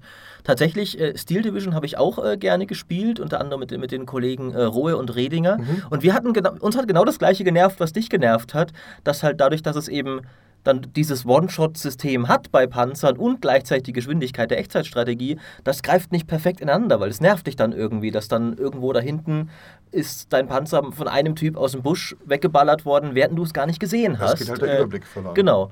Ähm, Wobei sie natürlich in Stil, ist, ist in, in Steel Division ein Kniff, den fand ich schon ziemlich gut, äh, weil dieses, dieses Frontliniensystem, mhm, da muss ich sagen, obwohl einem viele Informationen man sie nicht erhalten hat, weil man es einfach nicht gesehen hat, hat man aber trotzdem eine Änderung an der Frontlinie. Also ich konnte, ich konnte bei dem Spiel tatsächlich, obwohl es Echtzeit war und ich auch vieles nicht entdecken konnte, was passiert ist, ich konnte natürlich immer anhand der Änderung der Frontlinie erkennen, okay, pass mal auf, da drüben passiert gerade irgendwas Schlimmes, weil die Frontlinie wird eingedrückt. Das heißt, ich konnte anhand dieser optischen äh, dieses, dieses Systems sofort erkennen, da brennt ja? Und das fehlt mir manchmal bei solchen bei Strategiespielen halt komplett, mhm. dass ich überhaupt nicht erfahre, dass es brennt. Ja. Du hast dann oben links irgendwo so einen kleinen Ticker, dass irgendeine Einheit Gut, aber bei 200 Einheiten weiß ich auch nicht genau, wer das ist. Da kann es einfach mal passieren, dass du wirklich einfach zu lange nicht reagierst. Und bei äh, Steel Division ist es zumindest so, dass ich sehr schnell sehe, dass was passiert. Was genau passiert ist, weiß ich nicht. Aber ich merke sofort, an der Ecke passiert irgendwas. Ich muss mein Augenmerk darauf richten. Mhm. Also das Frontliniensystem fand ich ganz, ganz klasse. Das stimmt. Mhm. Was mich noch fasziniert, ist ein Aspekt, den wir auch schon angesprochen haben, nämlich die unterschiedlichen Zoom-Stufen, in denen mhm. es diese Wargames gibt. Weil du hast vorhin schon gesagt, ne, eben auf taktischer Ebene, auf operativer Ebene und auch auf strategischer Ebene, mhm. wo du halt dann ganze, ehrlich gesagt, keine Ahnung, was die Fachausdrücke sind, Divisionen, ganze Armeen eigentlich kommandierst. Du bist eher auf der taktischen Ebene zu Hause, oder? Nein, ich bin auf allen drei Ebenen. Ah, da guck, okay. Also auf der taktischen Ebene spiele ich wahnsinnig gern nach wie vor das Combat Mission, obwohl es schon sehr alt ist. Da gibt es aber noch sehr, sehr viele äh, andere interessante Titel. Äh, Flashpoint Campaigns, Red Storm zum Beispiel, was auch ein Art WeGo-System hat, die auch ein äh, Befehls... Ähm, wie nennt man es, Befehlsverzögerungssystem hat. Das ist übrigens eine Sache, die ich ganz, ganz klasse finde, wenn Befehle mhm. nicht sofort ausgeführt werden, sondern erst in Command Ops kann es teilweise Stunden dauern, bis meine Befehle endlich alle Einheiten so erreicht haben und dann die sich dann in Formationen aufgestellt haben. Und naja, es kann also dauern. Ich mag das einfach gerne. Es gibt noch so, so, so einen extra Kick dazu. Mhm. Ähm, genau, wir haben taktische Ebene, äh, operative Ebene. Da gehen wir jetzt ein bisschen höher. Ähm, da schiebe ich dann eigentlich eher Divisionen rum. Bataillone, Regimenter, Divisionen.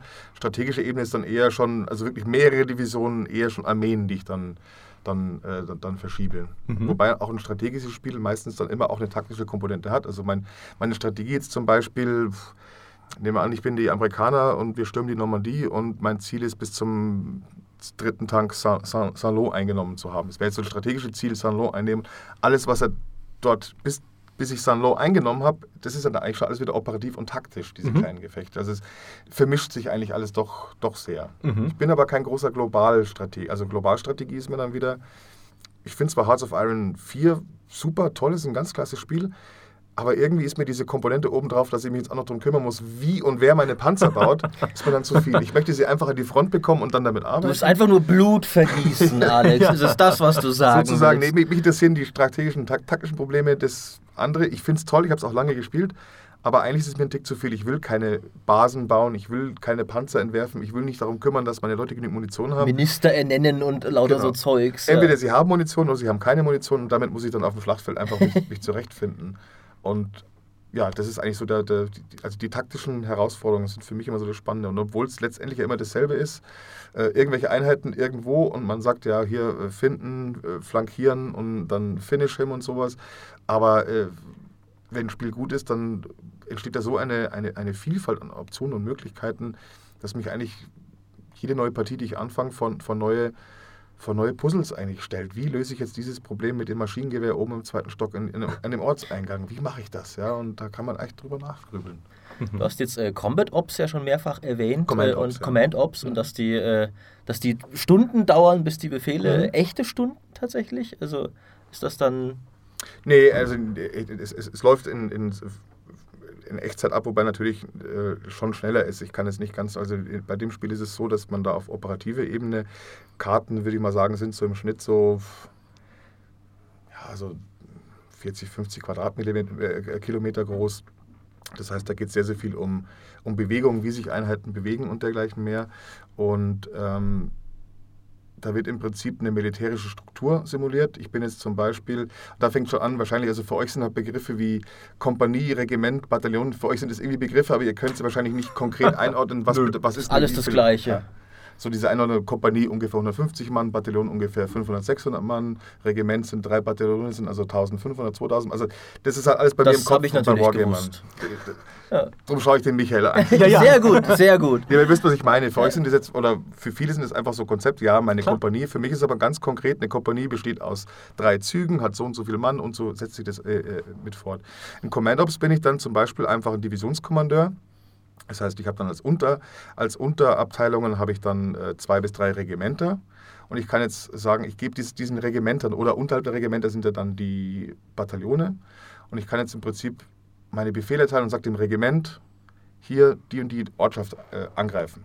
Jetzt kann ich das so machen, kann diesen Regimentern den Oberbefehl geben, greift diese Ortschaft an, kann dann noch Details festlegen. Klar, ich sage Ihnen, ihr sollt bitte mit möglichst wenig Feindkontakt, äh, ihr sollt nicht auf Feinde des, äh, auf Feinde des Feuer öffnen, und bevor ihr an der Stellung angekommen seid. Also, dass die jetzt nicht zum Beispiel auf dem Weg dahin, nehmen wir an, es sind 5, 6 Kilometer bis zum Dorf. Wenn die jetzt irgendwo feindliche Einheiten decken, kann ich Ihnen sagen, greift die an oder bitte lasst ihn einfach vorbeifahren. Darüber kümmern sich dann die Infanterieeinheiten, die nachrücken. Also ich kann sehr, sehr spezifische Befehle erteilen und was dann passiert ist, dass dieser Regimentskommandeur diesen Plan erhält, also meinen Zug, womit ich im Prinzip ja bloß ein paar Waypoints setze, mit vielen ausgefuchsten Parametern, aber ich kann da recht genau sagen, was wünsche ich mir eigentlich für diese Einheit. Ich kann ihm aber auch äh, komplett offen lassen. Ich kann auch sagen, mach einfach und ich schau mal, was, was passiert. Trotzdem ist es so, also dieser Regimentskommando erhält quasi das, das Kommando und dann sehe ich schon auch an Icons, was gerade passiert. Also dann wird dann Icon, aha, er, da werden gerade die Order empfangen, mhm, mhm, dann dauert es ein bisschen, er überlegt ein bisschen. dann siehst du, wie dann quasi die, die, die Befehle weitergereicht werden an die einzelnen Bataillone. Die einzelnen Bataillone reichen dann die Befehle wieder natürlich mit einer Zeitverzögerung 10, 20 Minuten weiter an ihre Kompanien und noch eine Ebene runter bis zu den, bis zu den, bis zu den eigenen Zügen, äh, einzelnen Zügen. Und dann fangen die erstmal an, sich da auf dem Spielfeld rumzutanzen, sage ich mal, weil sie müssen ja erstmal eine Formation einnehmen, über die sich überhaupt über die engen Straßen bewegen können. Das heißt, die müssen sich irgendwo erstmal hintereinander aufstellen, dahin bewegen. Dann haben sie so einen sogenannten Form-Up-Point, wo sie sich dann erst wieder auffächern, so zwei Kilometer vom Ziel, um dann wieder irgendwie flank. Also, ich finde es faszinierend. Da kann es natürlich dann dauern, bis, bis tatsächlich dieser, also dieser Angriff stattfindet. Da kann wirklich Zeit vergehen. Mhm. Also Da- nur- diese, mhm. Nur kurz, damit wir ein Bild vor Augen haben. Ist es ein eher ist es ein Icon-basiertes Spiel oder hast du dann kleine Es ist ein- 3D-Einheiten? Es ist da ein, sogar? es ist ein Icon. Also ich habe eine, eine einfache Karte, Top-Down, äh, in einem großen Maßstab und schiebe dann, wie man sich wünscht, entweder NATO-Counter, wie man so schön sagt, mit den NATO-Symbolen. Ähm, oder man kann auch umschalten äh, auf Symbole, wo dann ein kleiner Panzer oder ein Infanterist oder zu sehen ist. Wenn man sich mit den NATO-Symbolen auskennt, sind sie natürlich einfach ein Vorteil, weil ich auf einen Blick eine Unmenge Informationen erhalte über diese Einheit. Ähm, aber damit muss man sich auch erst mal reinfuchsen. Also ich hat bei mir auch lange, ich muss auch immer wieder mal nachgucken. Es gibt so ein paar Sonderzeichen, wo ich mir einfach jedes Mal nachgucken, was, was heißt denn jetzt dieser Pfeil mit diesem Dings. Aber letztendlich hilft es halt bei der Organisation dieser Einheiten. Und es sieht recht trocken aus. Allerdings ähm, bei Commandops ist der, die, die Faszination ergibt sich dadurch, dass, dass man in den wenigsten Spielen ähm, die Bewegung zum Feind mit drin hat, sage ich jetzt mal. Also bei den meisten Spielen ist es so, ich werde direkt in die Schlacht geschmissen, habe vielleicht noch ein paar hundert Meter zurückzulegen und es geht ja meistens dann recht, äh, recht schnell los. Und in Commandops geht es tatsächlich um das Operative, das heißt die Einheiten auch über große Distanzen zu bewegen, wie das organisiert wird, wie Artillerie nachgezogen wird. Ja? Weil wenn ich mich natürlich 15 Kilometer nach vorne bewegt, dann äh, reicht mal irgendwann selbst meine große Artillerie. Die muss ich natürlich auch dran denken, die muss auch nachgezogen werden. Die ziehen herum wiederum Supply Bases mit nach. Da ist ein wahnsinniger Akt an Organisationen drin. Und das Schöne ist, das Spiel vereinfacht mir. Ich, ich muss nicht jede einzelne Einheit auf diesem, auf diesem Schlachtfeld selber befehligen, wie es in den meisten anderen Spielen ist. Ich muss im Prinzip ja bei den meisten Spielen, auch bei in the East, jede Einheit sagen, du gehst dahin, du gehst dahin, du gehst dahin. Und hier kann ich mir quasi einen, Oberbefehlshaber von einem Bataillon, von einem Regiment nehmen und sagen, gebe ihm groben Befehl und dann passiert etwas. Und es ist wie so ein Tanz auf so einem Schlachtfeld. Ja? Die Gegenstandeinheiten, die bewegen sich auch und tanzen auch rum. Allerdings Frustgefahr ist natürlich auch, dass sie machen natürlich mhm. nicht immer unbedingt das, wie ich es mir vorgestellt hätte. Aber so war es halt in echt auch. Ich meine, ich brauche ich brauch ein gewisses Grundvertrauen in meine Kommandeure. Und wenn der entscheidet, er, will, er greift lieber über die linke Flanke an und ich würde sagen, also um Gottes Willen, ich würde nur über die rechte an, ich muss ihn trotzdem einfach mal gefühlt mal machen lassen. Mhm. Es gibt auch eine Beschränkung, ich kann dann eingreifen, ich darf aber nur eine bestimmte Anzahl von Einheiten wirklich direkt auch kommandieren. Zum gewissen Grad muss ich einfach der KI überlassen, dieses und jenes zu tun. Da gehört immer, das ist schon sehr, sehr spannend. Das ist so ein bisschen ja. wie, man schiebt irgendwie einen, einen, Braten in den Ofen und muss ihn zumachen und darf ihn aber ja nicht vorher aufmachen. Man muss ihn einfach manchmal einfach so vor sich hin braten lassen und dann guckt man mal, was rauskommt. Ja, du nur im halt Notfall, man muss sehr geduldig sein, nur im Notfall eingreifen. Ja, du, bist halt, du bist halt die Feldherren, die man auch aus, aus, aus Filmen und sowas immer kennt, die an diesem klischeehaften Kartentisch stehen und mit irgendwelchen Wedeln da ihre, genau. ihre äh, Figürchen über die Karte schieben. Und so, ja, der, der Angriff Steiner wird jetzt hier schon erfolgen und das wieder in Ordnung bringen. Du wirst lachen, ich habe meistens zu meinen, also bei den ausgefuchsteren Szenarien habe ich meistens mir auch irgendwo einen ausgedruckten Plan des Schlachtfelds, äh, den stückel ich mir dann zusammen, drücke mal als PDF auf und da male ich dann so mit dem Stift so meine Angriffspläne. Ah. Natürlich stilecht mit so einer Plastikfolie drüber, damit ich es heute wegwischen kann. Ja, und da werden dann so meine Züge aufgezeichnet, weil, wenn es auch mal länger dauert, diese zwei, drei Jahre, ich möchte auch noch mal irgendwann später wissen, was war eigentlich. Sehen wir mal, ich mache einen Zug und vergesse halt einfach, der andere ist im Urlaub zwei Wochen. Ich muss ja trotzdem wissen, warum wollte ich eigentlich mit dieser Einheit dorthin? Und deswegen habe ich tatsächlich für die meisten meiner Schlachten auch noch nebenbei auf dem Notizblock oder eben auf echten Karten noch meine Befehle aufgekritzelt und meine, wo soll die hin, wo soll die blocken, wer soll die Brücke nehmen, was macht die Einheit. Sehr cool.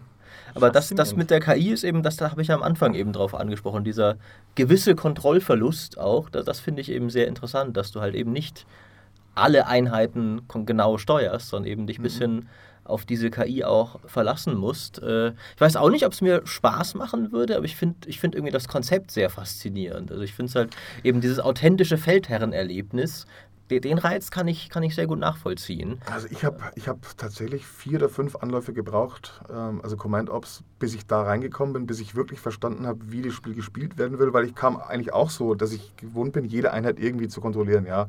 Und wenn die dann auf einmal irgendwo rumfährt, wo, wo ich eigentlich mir vordenke, vorstelle, das, was macht die da?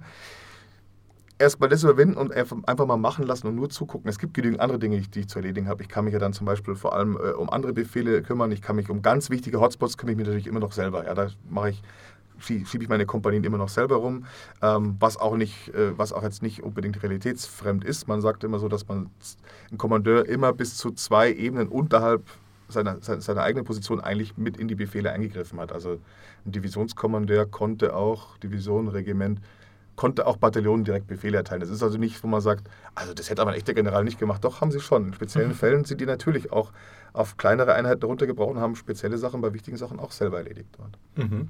Ja, bei diesem Meldesystem, was du erwähnt hast, und mhm. auch bei, dem, bei der Dauer, die es dann äh, braucht, um dass Befehle ausgeführt werden, muss ich immer an irgendein uraltes Spiel denken, was man nicht unbedingt als Wargame bezeichnen kann. Ich weiß auch den Namen nicht mehr, aber da geht es im Prinzip nur darum, du spielst Napoleon und sitzt in deinem Generalszelt mhm. und erhältst dann Depeschen von der Front, geschriebene, wo dann so Sachen drinstehen wie, äh, der Feind führt seine Reiterei auf den linken Flügel.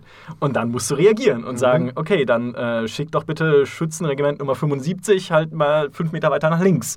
Und dann wird diese Depesche wieder verschickt. Ich, ich erinnere mich nicht mehr, ob das also wie das dann ausgeführt wurde, ob man dann wirklich gesehen hat, wie die Schlacht verläuft. Aber ich finde das halt ist halt eine geniale Darstellung einfach dieses Feldherrengefühls. Es gibt sogar einigermaßen modern. Ich ah. meine, gut, modern ist wahrscheinlich jetzt auch schon sechs, sieben, acht Jahre. Das Scourge of War, mhm. Waterloo.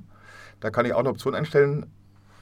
Ich bin der echte Feldherr und bin dann wirklich auf meinem Feldherrnhügel und sehe nur das, was ich von meinem Feldherrnhügel aus sehe und bin darauf angewiesen, dass irgendwelche Reiter zu mir kommen. Ich bin darauf angewiesen, dass ich irgendwie Depeschen verschicke und es kann dann auch mal sein, Tja, dass der Reiter niemals angekommen ist. Man ja. fragt sich da hinten, warum bewegen die sich nicht? Was ist da los? Sie sind alle tot. Sie sind alle tot. Ja, nur der Reiter. Ja.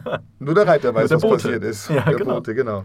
Aber weil ihr gerade äh, Napoleon anspricht, das würde mich noch interessieren, weil ich kann ja, ich bin zunehmend bin ich äh, fasziniert von dem, was, was du erzählst, aber das Weltkriegssetting und das moderne Kriegssetting, mit dem kann ich überhaupt nichts anfangen, mhm. sind also du hast ja erwähnt, es gibt auch andere Settings, aber wie ist da die Verteilung? Sind 90% aller Wargames Weltkrieg aufwärts und es gibt dann noch eins vor acht Jahren, das mal im alten Rom spielt? Oder gibt es da auch ein bisschen Communities, die sagen, Mittelalterfeldzüge zum Beispiel äh, sind das, was uns interessiert? Und also die ich denke, dass, denk, dass 90 äh, schon viel zu hoch, schon zu hoch, also schon, ist schon eine Mehrzahl, würde ich sagen, mhm. beschäftigen sich eher mit dem, mit, dem, mit dem Zweiten Weltkrieg und dann, und dann aufwärts.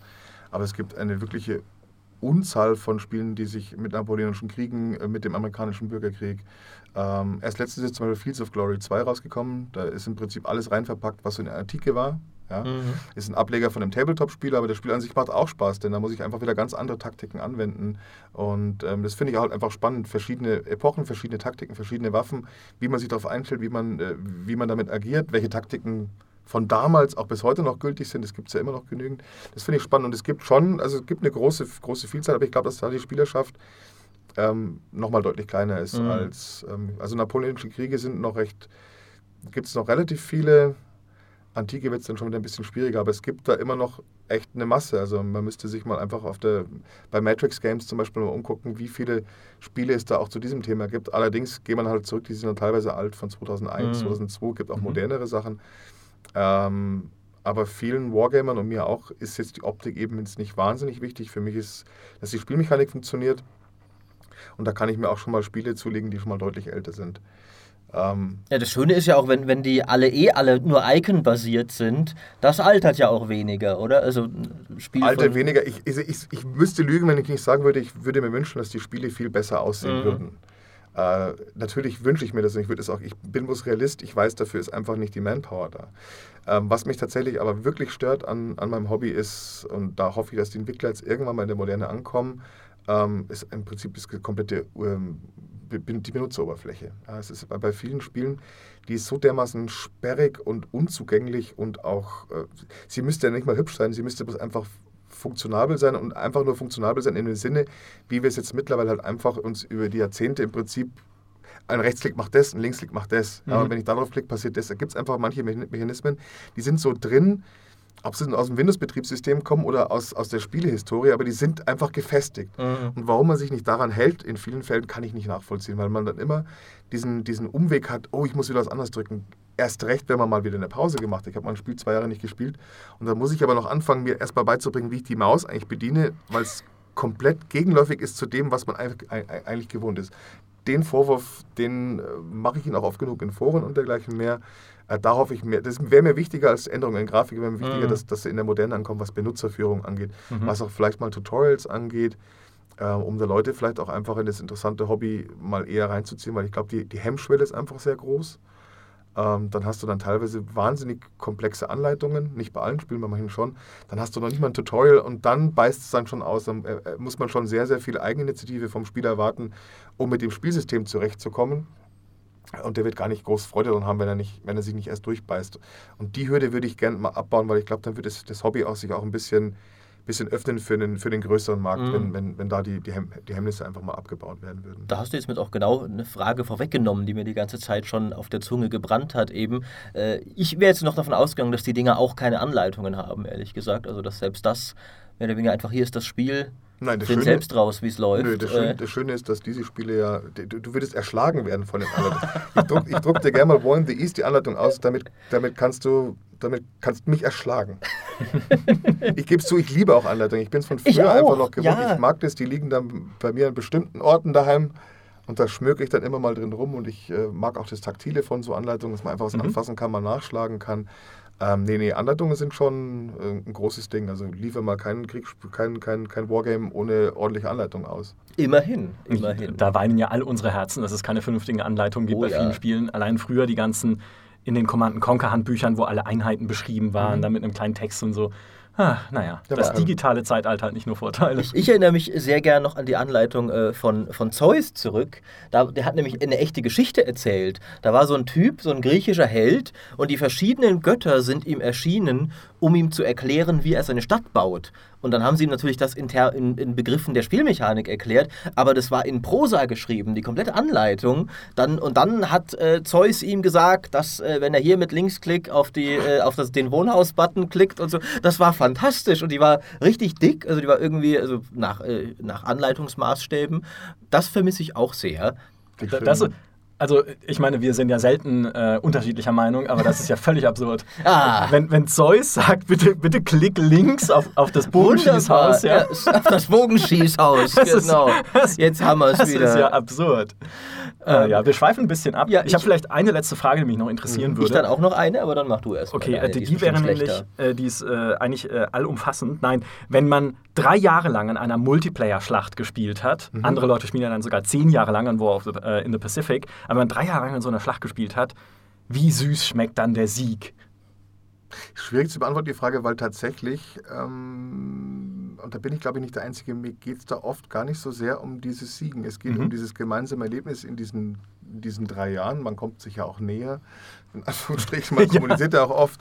Ähm, viele von den Leuten, mit denen ich da solche, solche Partien auch spiele, sind auch mittlerweile also weit weg befreundet, die wohnen halt in den USA oder Australien oder Paraguay. Das ist wirklich, also hat sich da mein Horizont schon sehr, sehr geöffnet. Und haben dann vielleicht geheiratet, während eure Schlacht immer noch tobt und ihre ganze Lebenssituation ja, genau. hat sich verändert. Ich, würde es tatsächlich Wahnsinn. aber eher beschreiben mit, äh, also es ähm, ist fast ein bisschen eine Erleichterung, dass es dann mal rum ist. Weil es gibt natürlich dann schon, ich meine es deswegen, weil es gibt schon dann irgendwann mal im, im Verlauf des Spiels mal so einen Punkt, wo man eigentlich weiß, okay, das Ding ist jetzt eigentlich gelaufen. Also ich kann mir nicht mehr vorstellen, dass noch irgendwas passiert, was jetzt meinen Sieg oder, oder den Sieg des anderen irgendwie ähm, noch groß verändern könnte. Kann natürlich trotzdem vorkommen, weil die machen ja nicht immer das, was sie sollen, oder dem Bataillonskommandeur fällt die Granate wieder auf den Kopf. ähm, trotzdem weiß man dann schon, und bei dem Spiel war es auch so, also die letzten Monate, wir haben die Züge noch so rumgeschickt, es hat aber keine mehr so, so hundertprozentig mehr da das Augenmerk draufgelegt, weil wir eigentlich wussten, das Ding war eigentlich gelaufen. Wir wollten es aber trotzdem zu Ende bringen, das war uns irgendwie wichtig. Es war eher so ein, wir wussten so ab dreiviertel der Partie, ich gewinne, also in dem Fall habe ich auch gewonnen. Ähm, wir haben es dann aber noch bis zum Ende durchgezogen, weil wir einfach auch noch dann sehen wollten, wie sich das Schlachtfeld auch entwickelt. Ja, man hat es dann zu Ende gemacht. Man bringt, wir bringen, also wir, damit meine ich jetzt uns Wargamer, wir bringen unsere Sachen dann meistens auch irgendwo zu einem Ende und lassen mhm. es nicht, nicht, nicht, nicht halb liegen. Was ich auch sehr schön finde, es gibt da auch, ist mir noch nicht einmal passiert, dass einer mittendrin in so einer Partie abgesprungen ist oder gesagt, ich habe jetzt keinen Bock mehr, sondern man zieht es einfach durch. Rage Quit. Nach Rage zweieinhalb Jahren. nee, du, du, sagst ja, die zwei Jahre haben wir jetzt auch noch, ja? Rage Quit nach zweieinhalb Jahren. Ja. Ich hab's satt. Ja, nachdem die Granate ihm auf den Kopf gefallen ist. Das, das, ist, das war's jetzt. Oh Gott, das sind die LOL-Kiddies des Morgens ja, Richtig.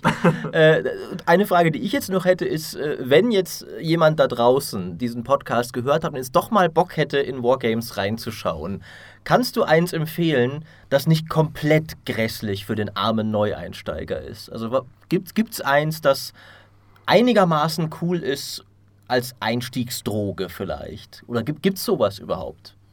Also was ich vielleicht als Tipp mitgeben könnte, ist eher auf einer Brettspielebene einzusteigen, sage ich jetzt mal mit einem, mit einem Spielsystem, ah.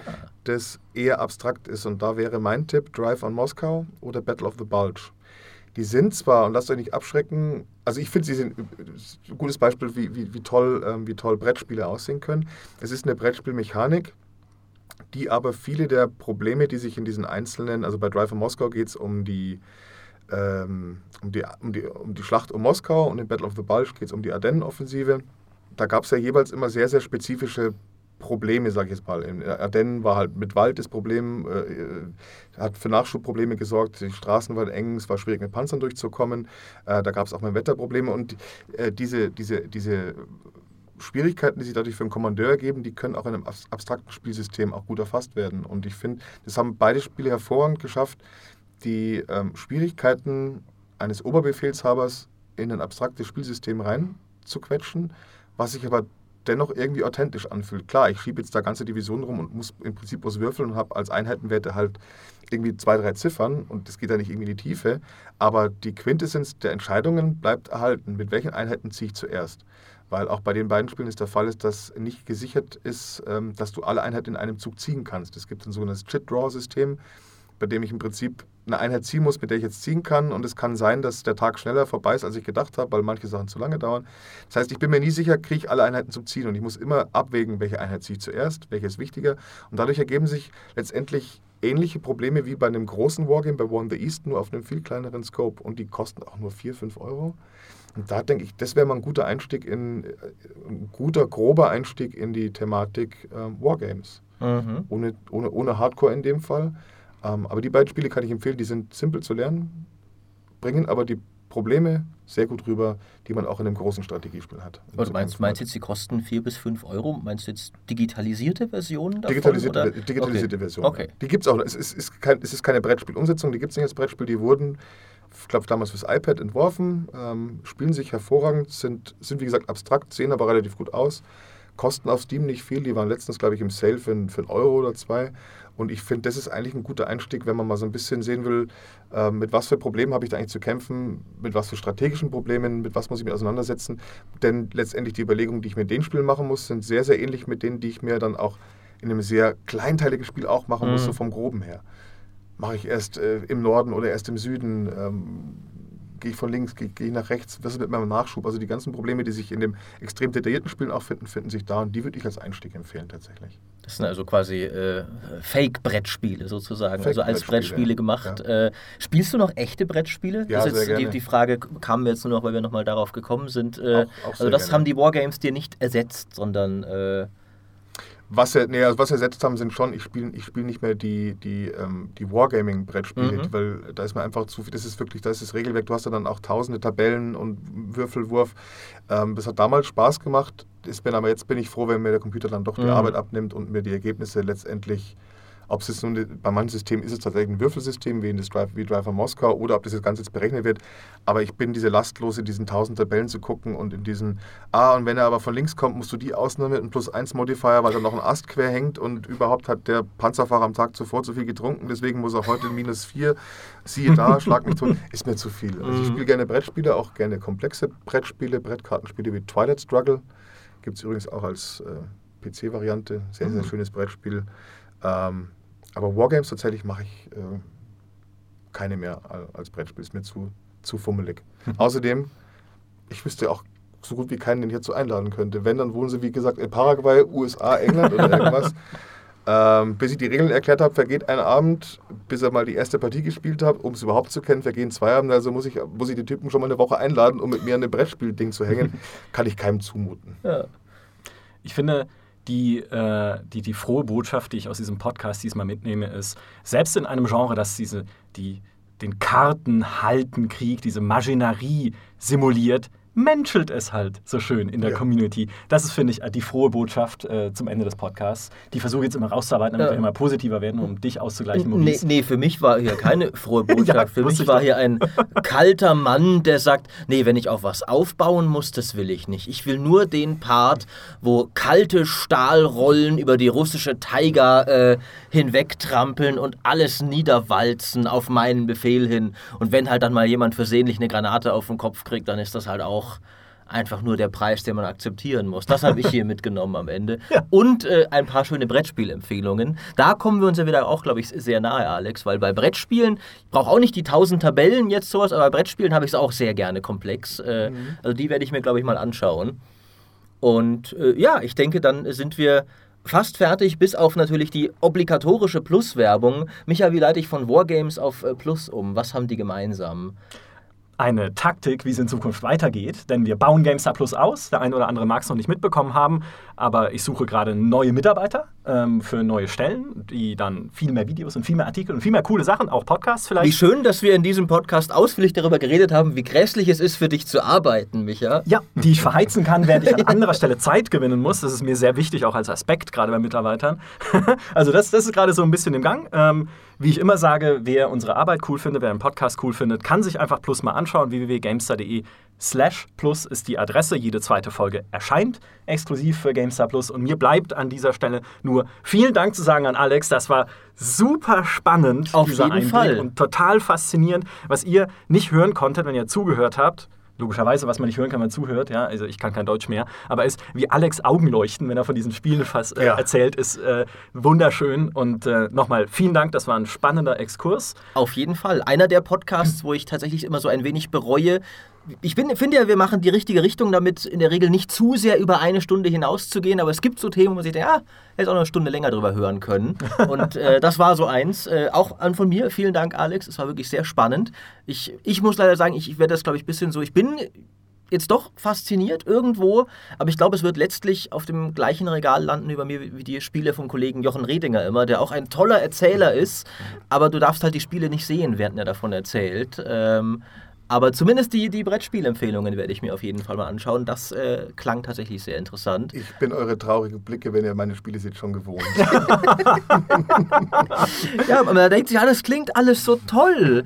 Und, aber du sagst es ja selbst, ne? wenn, wenn sie es mal ein bisschen, vielleicht ja. ein bisschen moderner nur machen würden, vielleicht würden sie auch deutlich mehr Fans noch gewinnen. Das vielleicht als Appell an irgendwelche Entwickler da draußen, die uns hören. Ähm, hört auf Alex, der Mann weiß, wovon er redet. Und Vor allem UI-Entwickler. Ja, wer Interface-Entwickler ist, jetzt gebt euch mal ein bisschen mehr Mühe. Oder geht zu den äh, Wargames-Entwicklern und zeigt denen mal, wie es gemacht wird. Genau. Das war's für dieses Mal vom Podcast. Vielen Dank fürs Zuhören. Vielen Dank, Alex. Vielen Dank, Maurice. Bis zum nächsten Mal. Bis dann. Macht's gut. Tschüss.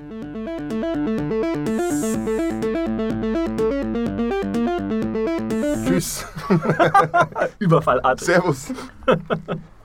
Boah, ich bin Oh, ja, heftig, ja. Wie lange war? Oh, anderthalb Stunden. Du liebe Zeit. Aber das passt.